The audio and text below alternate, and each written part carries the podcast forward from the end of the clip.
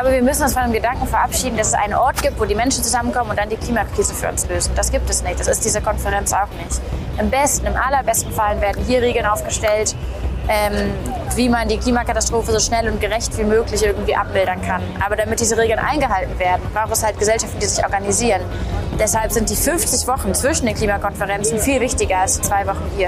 Das war die Fridays for Future Aktivistin Luisa Neubauer von der UN-Klimakonferenz in Sharm el-Sheikh mit ihrer Antwort auf die Frage, was bringt diese Konferenz eigentlich?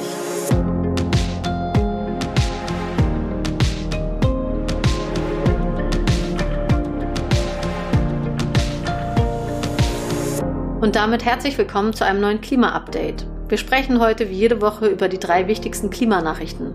Mein Name ist Katharina Schipkowski, ich bin Redakteurin der Taz und spreche heute mit meiner Kollegin Verena Kern von Klimareporter. Hi Verena. Hey Katharina. Wir gucken heute nochmal auf die UN-Klimakonferenz, aber wir wollen keine Bilanz machen, weil Ihr habt ja die Woche über wahrscheinlich schon mehrere Bilanzen gehört und wahrscheinlich auch frustrierende Bilanzen. Ja, stattdessen wollen wir lieber mal gucken, was macht man jetzt mit diesen Ergebnissen, diesen Konferenzen und wie könnte es mal anders laufen. Außerdem sprechen wir über das Menschenrecht auf eine intakte Umwelt und noch einmal über den Energiecharta-Vertrag, aus dem jetzt auch das EU-Parlament aussteigen will. Ja, am Anfang steht für uns die Frage, was sollen wir jetzt mit diesen ganzen gemischten Bilanzen der diesjährigen Klimakonferenz anfangen? So richtig zufrieden war ja niemand mit den Ergebnissen. Andererseits wurden die Erwartungen im Vorfeld auch so niedrig gehängt, dass man auch schwer richtig enttäuscht sein konnte. Also klar, wer nichts erwartet, kann auch nicht enttäuscht werden. Trotzdem ist es Konsens, dass das, was dort beschlossen wurde, lange nicht ausreicht, um die Welt vor dem Klimakollaps zu bewahren. Also mit anderen Worten, wir rasen immer noch mit Hochgeschwindigkeit auf den völligen Crash zu. Und die Aussicht auf die nächste COP macht das leider alles auch nicht besser, denn die findet in Dubai statt, also im Ölmecker der Vereinigten Arabischen Emirate. Also klar ist, so kommen wir der Rettung des Planeten nicht näher. Ja, aber die gute Nachricht ist, dass es durchaus Vorschläge zu einem veränderten Vorgehen gibt und auch konkrete Vorschläge. Zum Beispiel vom Direktor des Potsdam Instituts für Klimafolgenforschung, Ottmar Edenhofer. Der sagt, ja, die Klimakonferenzen soll es schon weiterhin geben, aber die Wirtschaftssupermächte sollten nicht darauf warten, was da rauskommt oder eben nicht rauskommt, sondern sie sollten sich unabhängig davon organisieren und eine Finanzwende auf den Weg bringen, um den Kohleausstieg weltweit durchzusetzen. Ja, und eine Finanzwende sei notwendig, sagt Edenhofer, weil Investitionen in erneuerbare Energien natürlich immer teuer sind und auch Kredite, die man dafür aufnehmen müsste, ähm, sind teuer. Also vor allem für Entwicklungs- und Schwellenländer sind sie ja viel teurer als für Industrieländer, einfach aufgrund der Risiken in wirtschaftlich instabilen Ländern. Deshalb können Schwellenländer oft gar nicht in erneuerbare Energien investieren. Mit dieser Logik müsste natürlich dann Schluss sein und die Entwicklungsbanken müssten günstige Kredite vergeben, wenn es eben um Geld für den Ausbau erneuerbarer Energien geht. Gleichzeitig müssten die betroffenen Länder natürlich aber auch aufhören, ähm, fossile Branchen zu subventionieren. Der Klimaforscher und Präsident des Club of Rome, Mojib Latif, hat sich auch zu Wort gemeldet und er sagt, es braucht einen Neustart wir müssen uns über weitere Formate Gedanken machen, die den Klimaschutz schnell voranbringen, vor allen Dingen schnell. Das könnten zum Beispiel die G20-Länder sein. Ne? Die sind ja für 80 Prozent der weltweiten Emissionen verantwortlich. Also wenn sich da was tun würde, dann würde das richtig was bringen. Und er schlägt eine Allianz der Willigen vor. Da könnten die EU drin sein oder Großbritannien, die USA, Kanada, Australien und am besten auch noch Indien. Und Latif sagt, wir können nicht auf den letzten warten. Und da hat er natürlich einen Punkt. Gerade auf der COP hat sich ja sehr deutlich gezeigt, wie massiv einige Länder bremsen. Vor allem diejenigen, die mit fossilen Energien viel Geld verdienen und das auch noch möglichst lange weitermachen wollen. Da wäre es natürlich schon gut, ein Format zu haben, wo nicht gebremst wird. Das ist ja auch die Grundidee des Klimaclubs von Olaf Scholz. Aber soweit ich gehört habe, auf der COP ist davon nicht die Rede gewesen. Damit kommen wir zu unserem zweiten Thema, nämlich zu dem Recht auf eine saubere Umwelt. Das wurde im Abschlusstext der diesjährigen COP zum ersten Mal erwähnt und das ist zumindest ein gutes Zeichen und könnte bestenfalls auch eine transformative Wirkung entfalten. Das Recht auf eine saubere, gesunde und nachhaltige Umwelt ist seit Juli ein Menschenrecht. Das hat die Vollversammlung der Vereinten Nationen in diesem Jahr beschlossen. Die Idee wurde schon ganz lange diskutiert, schon seit den 90er Jahren. Ähm, auch Deutschland war vor fünf Jahren allerdings noch strikt dagegen. Aber dass es 2021 zuerst vom Menschenrechtsausschuss der Vereinten Nationen und dieses Jahr dann auch von der Vollversammlung anerkannt wurde, war dann schon ein historischer Durchbruch. So hat es auch der UN-Sonderbeauftragte für Menschenrechte und Umwelt, David Boyd, gesagt.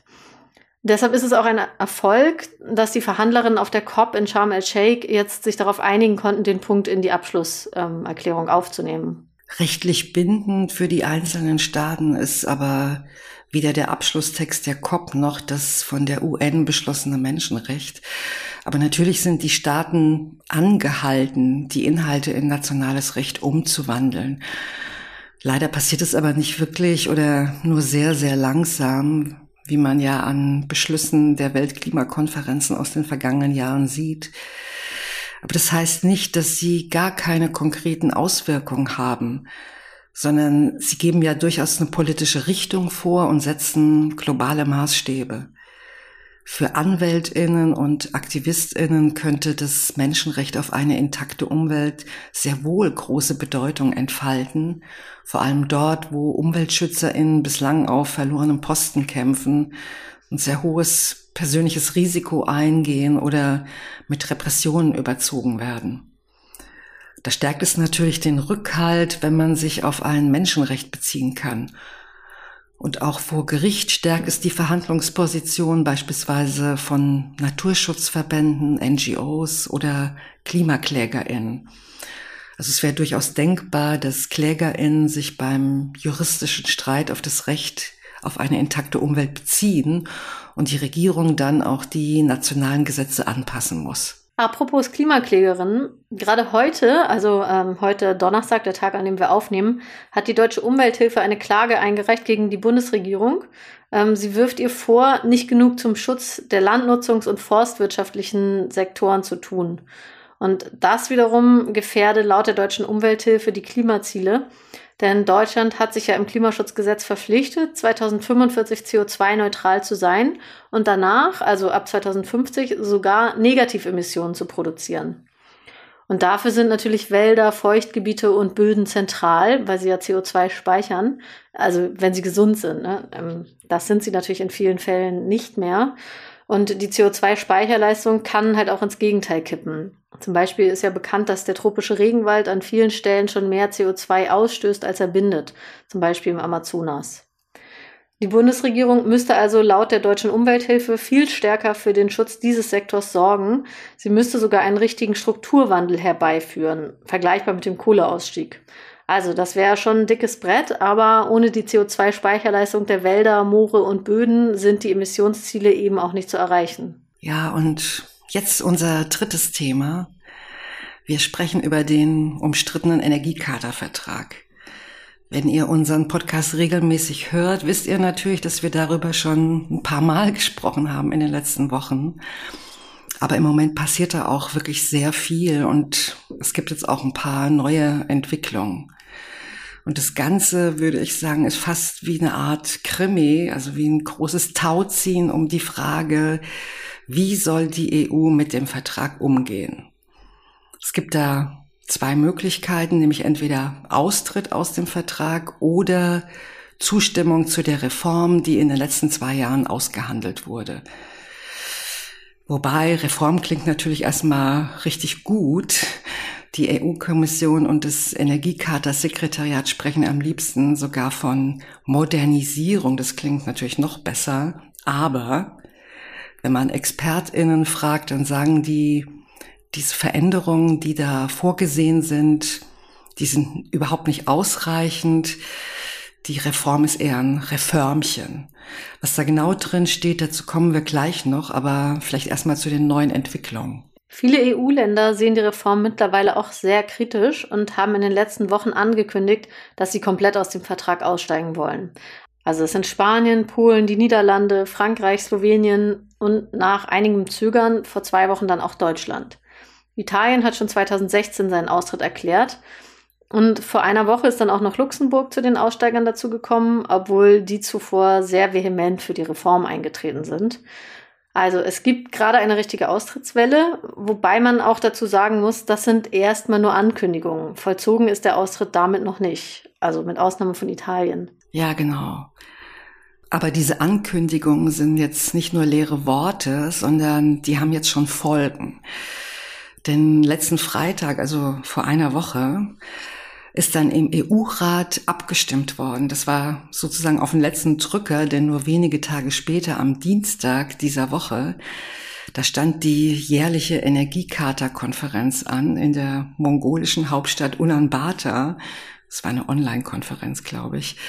Und da sollte die Reform eigentlich abgesegnet werden. Also es ist jetzt kein Zufall, dass so viele Länder jetzt ihren Austritt angekündigt haben, sondern sie haben das halt getan, weil diese Konferenz unmittelbar bevorstand und jetzt die Entscheidung getroffen werden musste.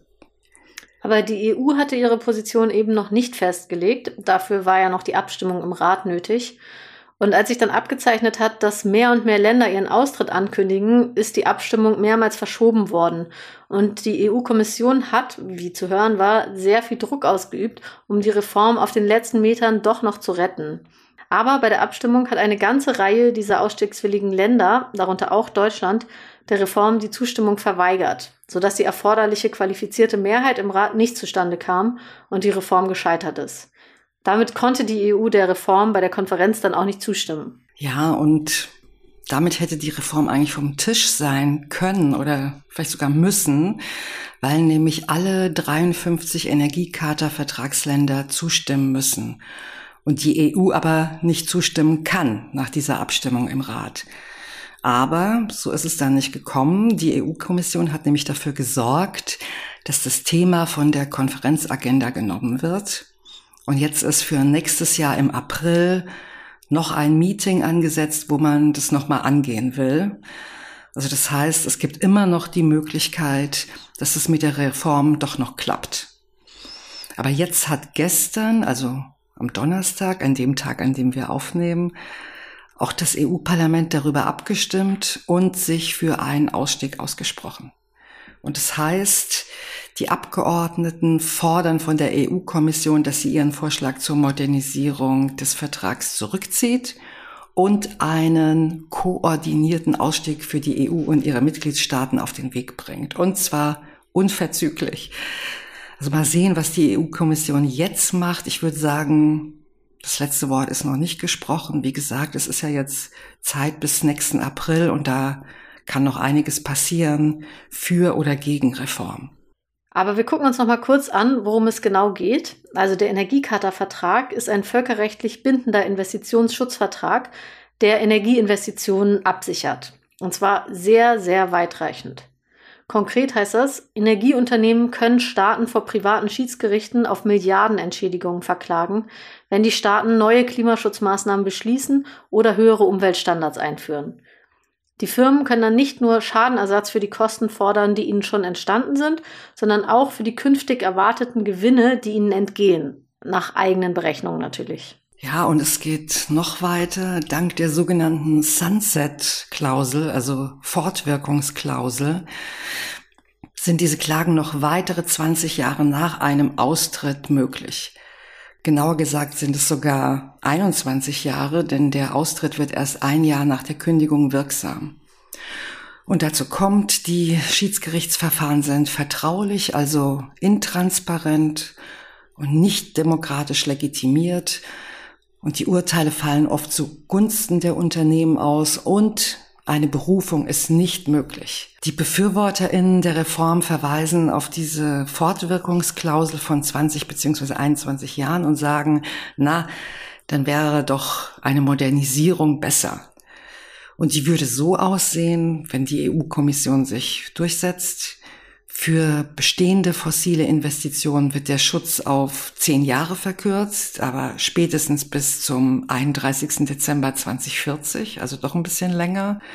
Und neue fossile Investitionen sollen ab Mitte nächsten Jahres nicht mehr geschützt werden. Dabei ist für bestimmte Energieformen eine zehnjährige Übergangszeit vorgesehen. Abgesehen davon, dass an dem Schiedsgerichtsverfahren an sich gar nicht gerüttelt wird, gibt es noch einen Haken bei der Reform und der ist gravierend. Die Änderungen werden nämlich erst wirksam, nachdem die Reform von mindestens 40 der 53 Vertragsparteien ratifiziert wurde.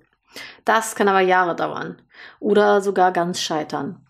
Denn in der EU müsste neben dem Rat und dem EU-Parlament auch alle nationalen Parlamente zustimmen, also auch in den Ländern, die komplett aussteigen wollen. Und das ist ja kaum wahrscheinlich.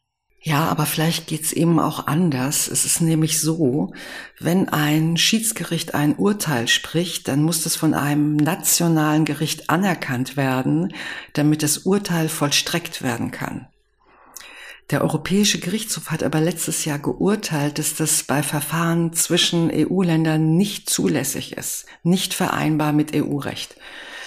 Und ein aktuelles Rechtsgutachten kommt zu dem Schluss, dass man das auch auf Verfahren zwischen außereuropäischen und EU-Ländern anwenden kann. Also vereinfacht gesagt, müssten die Länder dann ein Abkommen schließen, in dem sie erklären, dass die Sunset-Klausel untereinander nicht gilt. Seit dem Urteil des Europäischen Gerichtshofs von 2021 hat sich auch schon was geändert oder sagen wir, es fängt an, sich was zu ändern.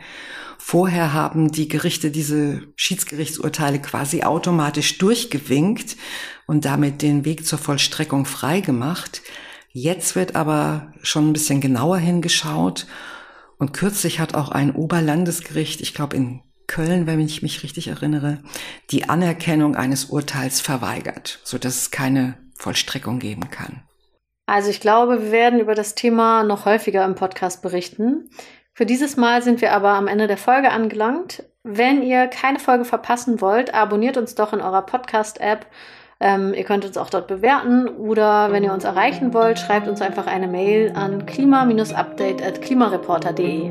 Ja, vielen Dank und bis zum nächsten Mal. Ciao, vielen Dank.